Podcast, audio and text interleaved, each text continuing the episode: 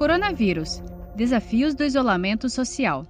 A gente pega o caso aqui em São Paulo, por exemplo. Eh, queríamos chegar aos 70% de isolamento, não chegamos nem a 50%. Mas reconhecemos que é muito difícil, numa cidade tão diversa como a nossa, com uma divisão social tão forte, tão impactante muitas vezes, fazer isolamento social. Nem todo mundo consegue fazer isolamento social. É, realmente esse é um ponto importantíssimo, até porque se você dividir a cidade é, por regiões, isso é claramente observado, essa desobediência do isolamento social na região da Zona Leste e na região da Zona Norte, quando você compara com a região Sul.